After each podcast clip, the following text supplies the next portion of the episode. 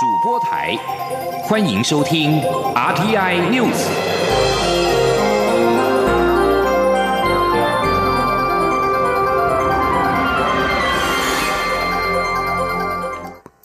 各位好，我是主播王玉伟，欢迎收听这节央广主播台提供给您的 RTI News 新闻。首先带您关注。为了反制俗称武汉肺炎的 COVID-19 相关假讯息在网络及社群媒体间散播，并且强化印太各国的媒体试读能力，外交部今天上午表示，以全球合作暨训练架构 GCTF 此一平台所规划的反制新型冠状病毒疫情假讯息线上工作坊，已于二十九号举办，由外交部、美国在台协会 AIT 台北办事处以及日本台湾交流协会共同主办。外交部次长徐思俭在致辞时表示，有关武汉肺炎疫情的假讯息正如同数位野火一般，透过网络在全球快速流窜，其危险程度不输给疫情。台湾政府注意到各种形态的假讯息四处散播，企图误导民众并打击民主体制，也观察到中国借由推动大外宣，想重新形塑他国舆论并粉饰形象。而我政府则是用台湾模式的防疫，向全世界证明，与威权体制相较，民主体制能更有效处理危机，且资讯透明、接受问责与蓬勃发展的公民社会，才是抗疫成功的关键。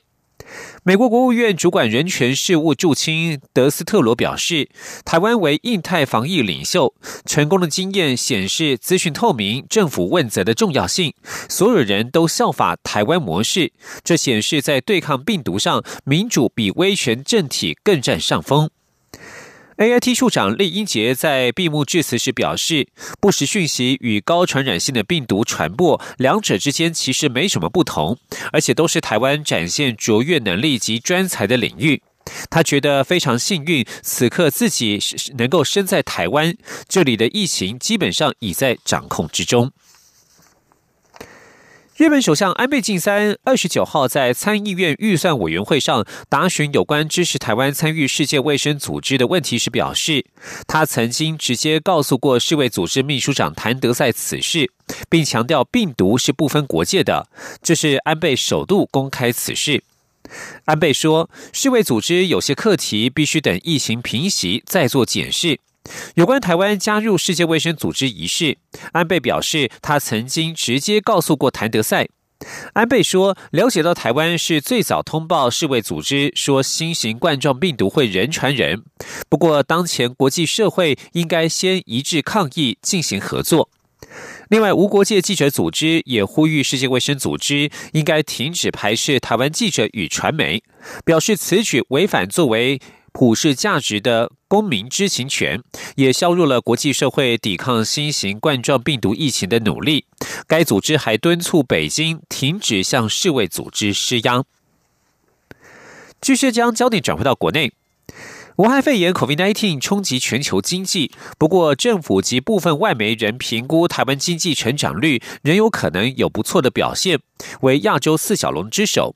经济部长沈荣金今天指出，主计总处也估计台湾首季经济成长率可达百分之一点八。他并且分析，台湾防疫做得好，为全球少数保有正常作息的国家，加上台商回流持续，美中贸易战及疫情带来的转单效应，国内公共建设提前施作，还有纾困方案等等，都有可能可以有效支撑今年的经济成长率。今天，央望记者谢嘉欣的采访报道：武汉肺炎成为今年全球经济最大黑天鹅。国际货币基金 IMF 大砍台湾今年经济成长率预测，来到负的百分之四。不过，台湾的官方预测仍有约百分之八。近期外媒也会整金融机构预测值，认为台湾今年可望保百分之一，首季则有百分之一点七，皆为亚洲四小龙第一。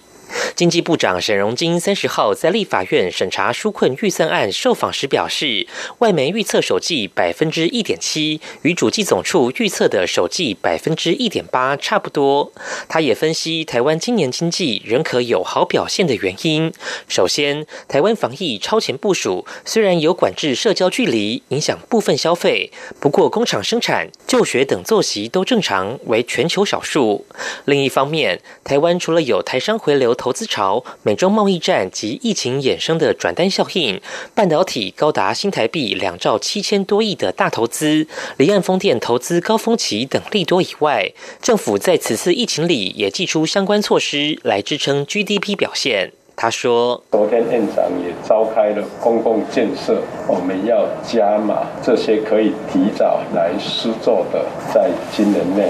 来施作，对于内需的话，应该也有帮助。那再来就是纾困的二点零这个部分，两千一百亿。”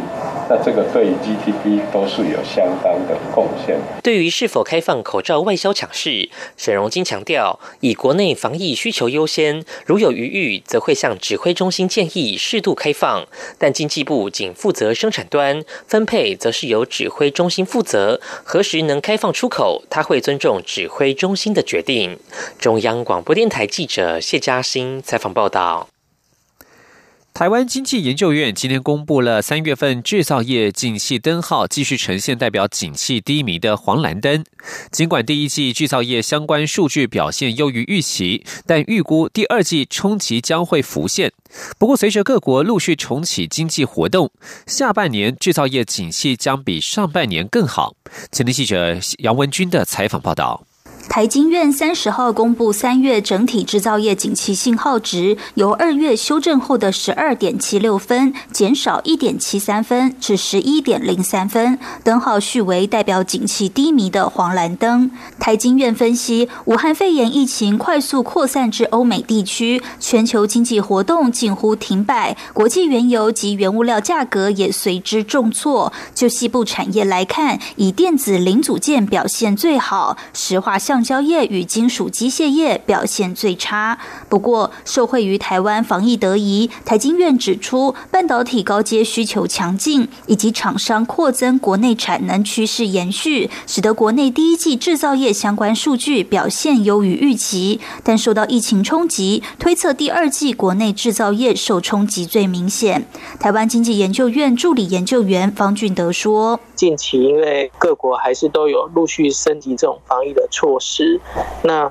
可以看到这个四月份的这个欧美制造业机器也是同步的萎缩，然后失业率也是很快速的增加，所以看看起来第二季国内的制造业可能会面临的挑战相对来说是比较大的。展望未来，台经院认为近期疫情出现逐渐和缓迹象，各国已开始思考重启经济活动，需求渴望回温。预估今年整体制造业景气灯号为黄蓝灯，且下半年表现较上半年转好。中央广播电台记者杨文君台北采访报道。继续关注的是台湾的修法议题。立法院司法法制委员会今天排审有关民法成年年龄下修至十八岁的民法修正草案。法务部次长陈明堂对于修法。尽表赞同，不过在报告当中也提出调降民法成年年龄的综合相关影响评估，认为修正民法订婚年龄涉及社会重要制度的变革，建议至少应该设有两到三年的缓冲期，以配合应应。前天记者刘玉秋的采访报道。下修公民权到十八岁，近来引发社会各界讨论。地法院将组成修宪委员会，启动修宪工程讨论。而朝野立委也相继提出民法修正草案，将现行民法成年年龄从二十岁下修到十八岁。立法院司法法制委员会三十号排审民法修正草案时，法务部次长陈明堂在报告中指出，关于调降民法成年年龄事宜，法务部已参酌各主管机关意见，综合相关影响评估。并就现行民法结婚订婚年龄规定召开会议研修中，陈明堂在报告中也就调降民法成年年龄提出影响评估。法务部指出，若将民法成年年龄调降为十八岁，就整体法律规范而言，以年满二十岁是否成年、有无行为能力作为相关法律中的资格门槛，约有一百九十七部法律、四百二十四条规定，还需由各主管机关盘点受影响的法律，并。加以评估是否配合调降民法成年年龄而调整及严拟配套措施，以维护人民权益及行政措施的安定性。陈明堂也表示，若调降民法成年年龄为十八岁，对新法施行前已满十八岁，于新法施行后未满二十岁的自然人，应在何时成年，允宜明确规范，避免争议。且修正民法结婚订婚年龄涉及社会重要制度变革，应参照日本在二零一八年将民法成年年龄自二十岁下修为十八岁时设有缓冲期。成年年龄二十岁降为十八岁，还有结婚年龄，呃，统一做十八岁。这个部分呢，法务部是赞成肯定的态度。但是这里有一个相关配套，还有其他法律的，所以我们才会有在报告里面也提到说，啊，能不能再做其他的配套一起处理。缓冲期你没有想说多久？因为像日本就是快四年，日本是四年，四年。那委员版你是有三年，那我们也会建议说大概至少要两三年吧。好，我们再看看委员的这个态度。而民进党立委郑运鹏质询时则指出，宪法公民权与民法成年年龄下修应分开处理，修宪下修公民权至十八岁应该能够通过。他建议应先修宪，再修正非民法的其他使用未成年的法律，最后再修正民法，以避免随同调整而权益受损。中央广播电台记者刘秋采访报道。将焦点转到国际间。意大利民防总署署长波瑞里日前在全国直播的俗称武汉肺炎的二零一九年冠状病毒疾病 （COVID-19） 疫情记者会当中，公开感谢台湾对意大利捐赠防疫物资，并且将台湾排在感谢的五国名单之首。这是目前意大利首度有部会首长公开感谢台湾。台湾近期为了协助意大利对抗疫情，已经捐赠了五十万片口罩、三十台呼吸器。台湾天主教会捐赠六十二箱的防护镜、防护头盔等医疗物资。此外，台湾民间响应意大利籍神父吕若瑟为家乡发起的募捐，在短短的六天之内就募集了近四百万欧元，约合一点三亿新台币，用以采购防疫物资，寄送到北翼重灾区。意大利民防总署署长波瑞里二十七号在记者会当中提到，意大利非常感谢近日有多个国家透过欧盟救援机制捐赠多批防疫物资协助意大利。这些国家包括了台湾、荷兰、塞尔维亚、罗马尼亚、立陶宛等等。波瑞里的感谢名单并未以字母排序，而把台湾排在第一位。在二十九号的公布的一项大型临床试验结果显示，俗称武汉肺炎的二零一九年冠状病毒疾病 （COVID-19） 病患使用实验性抗病毒药物瑞德西韦，复原的速度比用安慰剂的患者快了大约百分之三十。美国传染病专家福奇赞赏这种药物有明确的好处。监督试验的美国国家过敏与传染病研究院发布声明表示，患者用瑞德西韦治疗恢复的中位数时间为十一天，而接受安慰剂的患者则是十五天。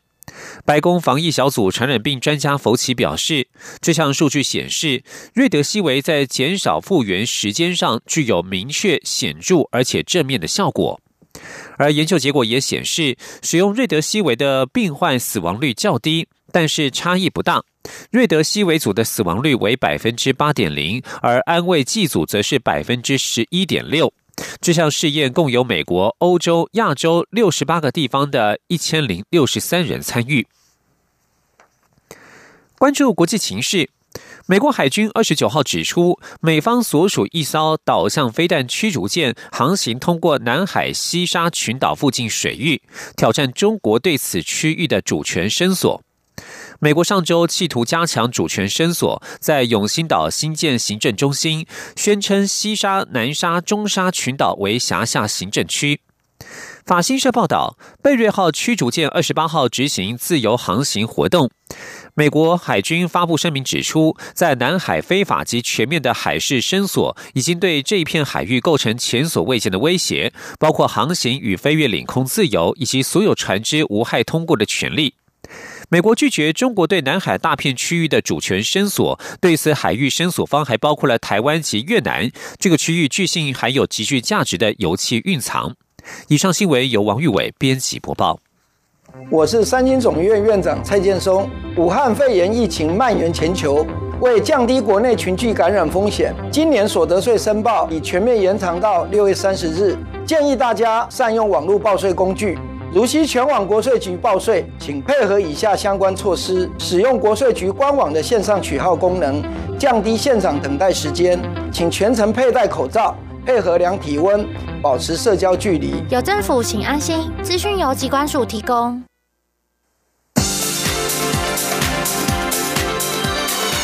这里是中央广播电台台湾之音，欢迎继续收听新闻。欢迎继续收听新闻，我是陈怡君，来关注到立法院的状况。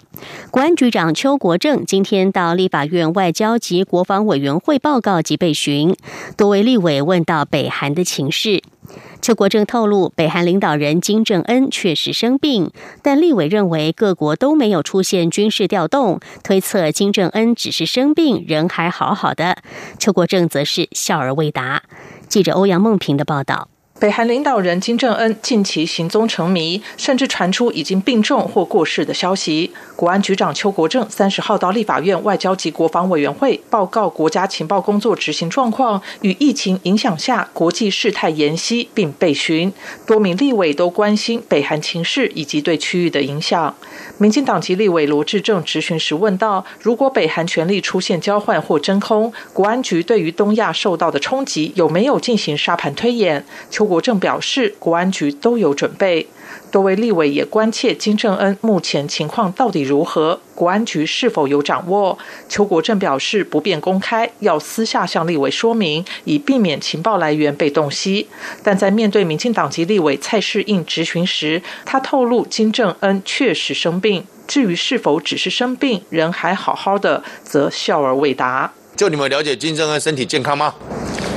他这总可以讲了吧？他他有病啊，才会去哦。所以好，所以很简单。所以局长讲的第一个重要消息，确实是生病了。哎，对，只是生的病严重到什么地步？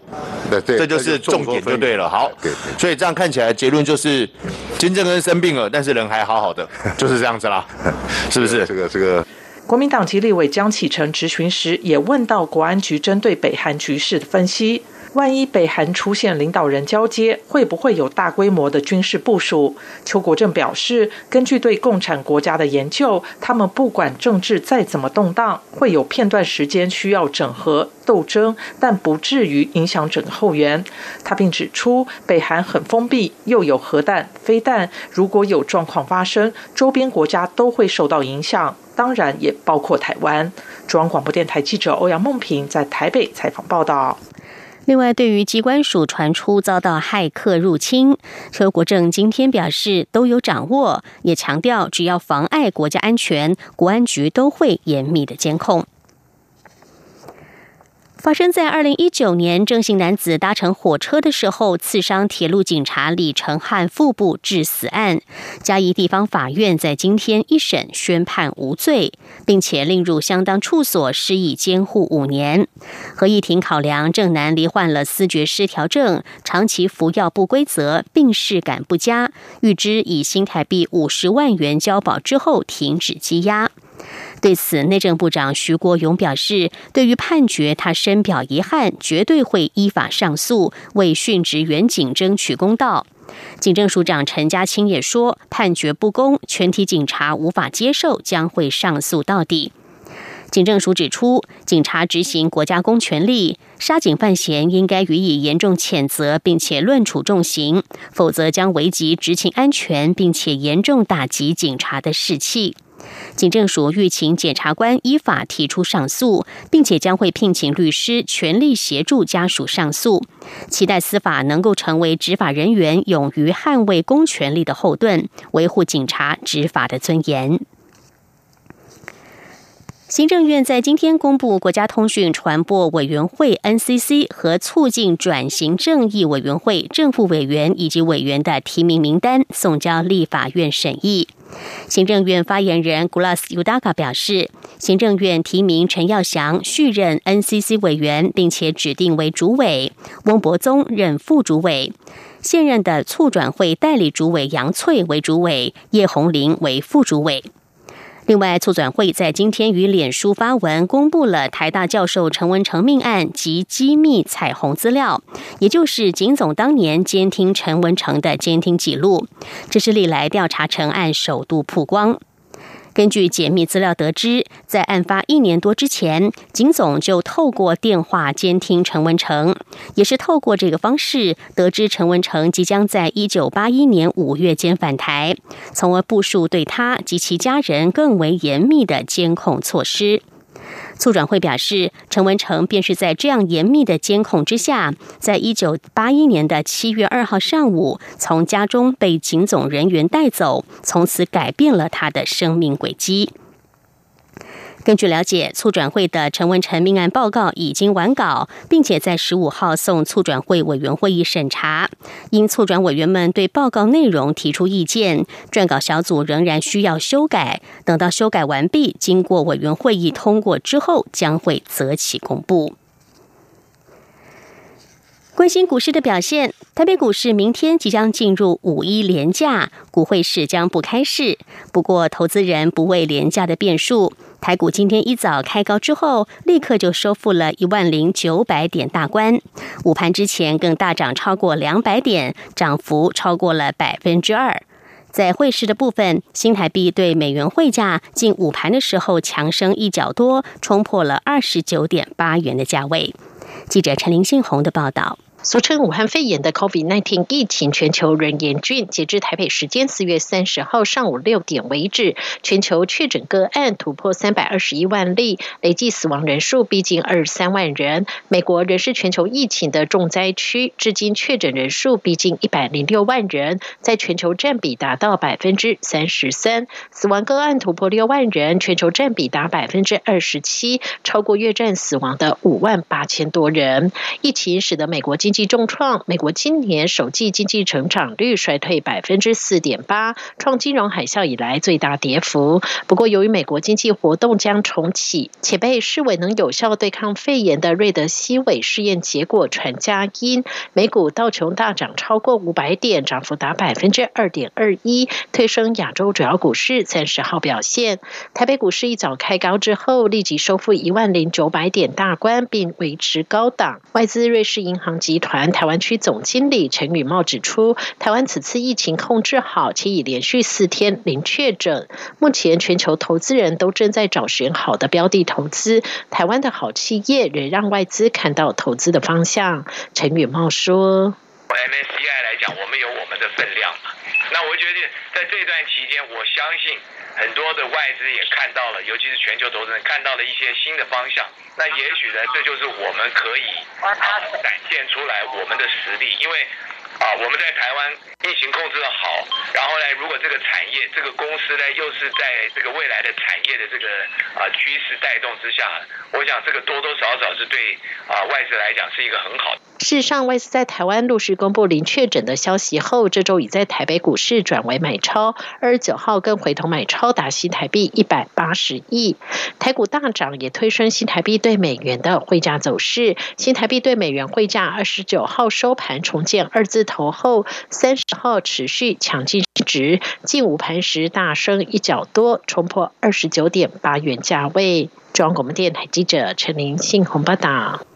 而在台股最新指数方面，现在时间来到中午的十二点二十三分，台股加权股价指数来到一万零九百九十一点，涨幅超过了百分之二。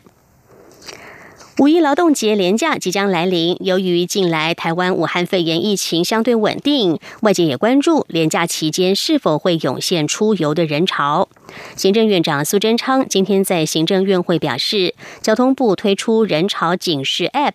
内政部各个国家公园风景区也都有及时入园人数的统计。苏贞昌表示，劳动节是为了庆祝劳工对社会和经济的贡献，但也希望大家互相配合，彼此体谅，不要让疫情扩散。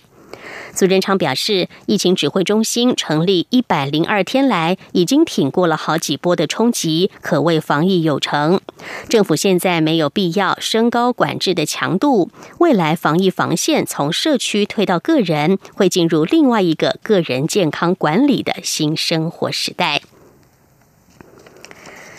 针对日本首相安倍晋三、加拿大副总理方慧兰最近都重申支持台湾以观察员身份出席世界卫生大会 （WHA），外交部发言人欧江安今天在回应时，除了表达诚挚的感谢之外，更期盼能够与日本、加拿大持续深化合作交流，同时也要再次呼吁世卫组织邀请台湾参与今年的世卫大会。记者王兆坤的报道。日本首相重申支持台湾立场。外交部发言人欧江安表示，我方对于日本首相与日本政府支持台湾参与世卫组织及其坚定有我之情，要表达最深的谢意与敬意。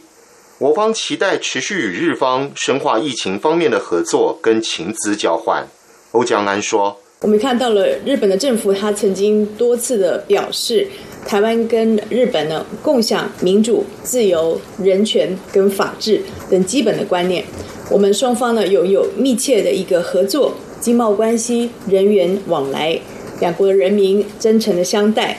台湾也是日本重要的伙伴跟珍贵的友人。我们也再一次的强调，病毒其实它是没有国界的，而这个全球的防疫也不应该有漏洞。政治也更不应该凌驾在全人类的健康跟安全，因此我国诚挚的呼吁世界卫生组织邀请台湾以观察员的身份能够参与世界卫生大会，也参加对抗武汉肺炎相关的专家的会议跟机制。至于加拿大方面，欧江安指出，外交部对于加拿大高层的重申立场，表达由衷欢迎与诚挚感谢。我方也期待与加拿大政府与人民。持续深化双方在各领域的友好密切合作关系。中央广播电台记者王兆坤台北采访报道。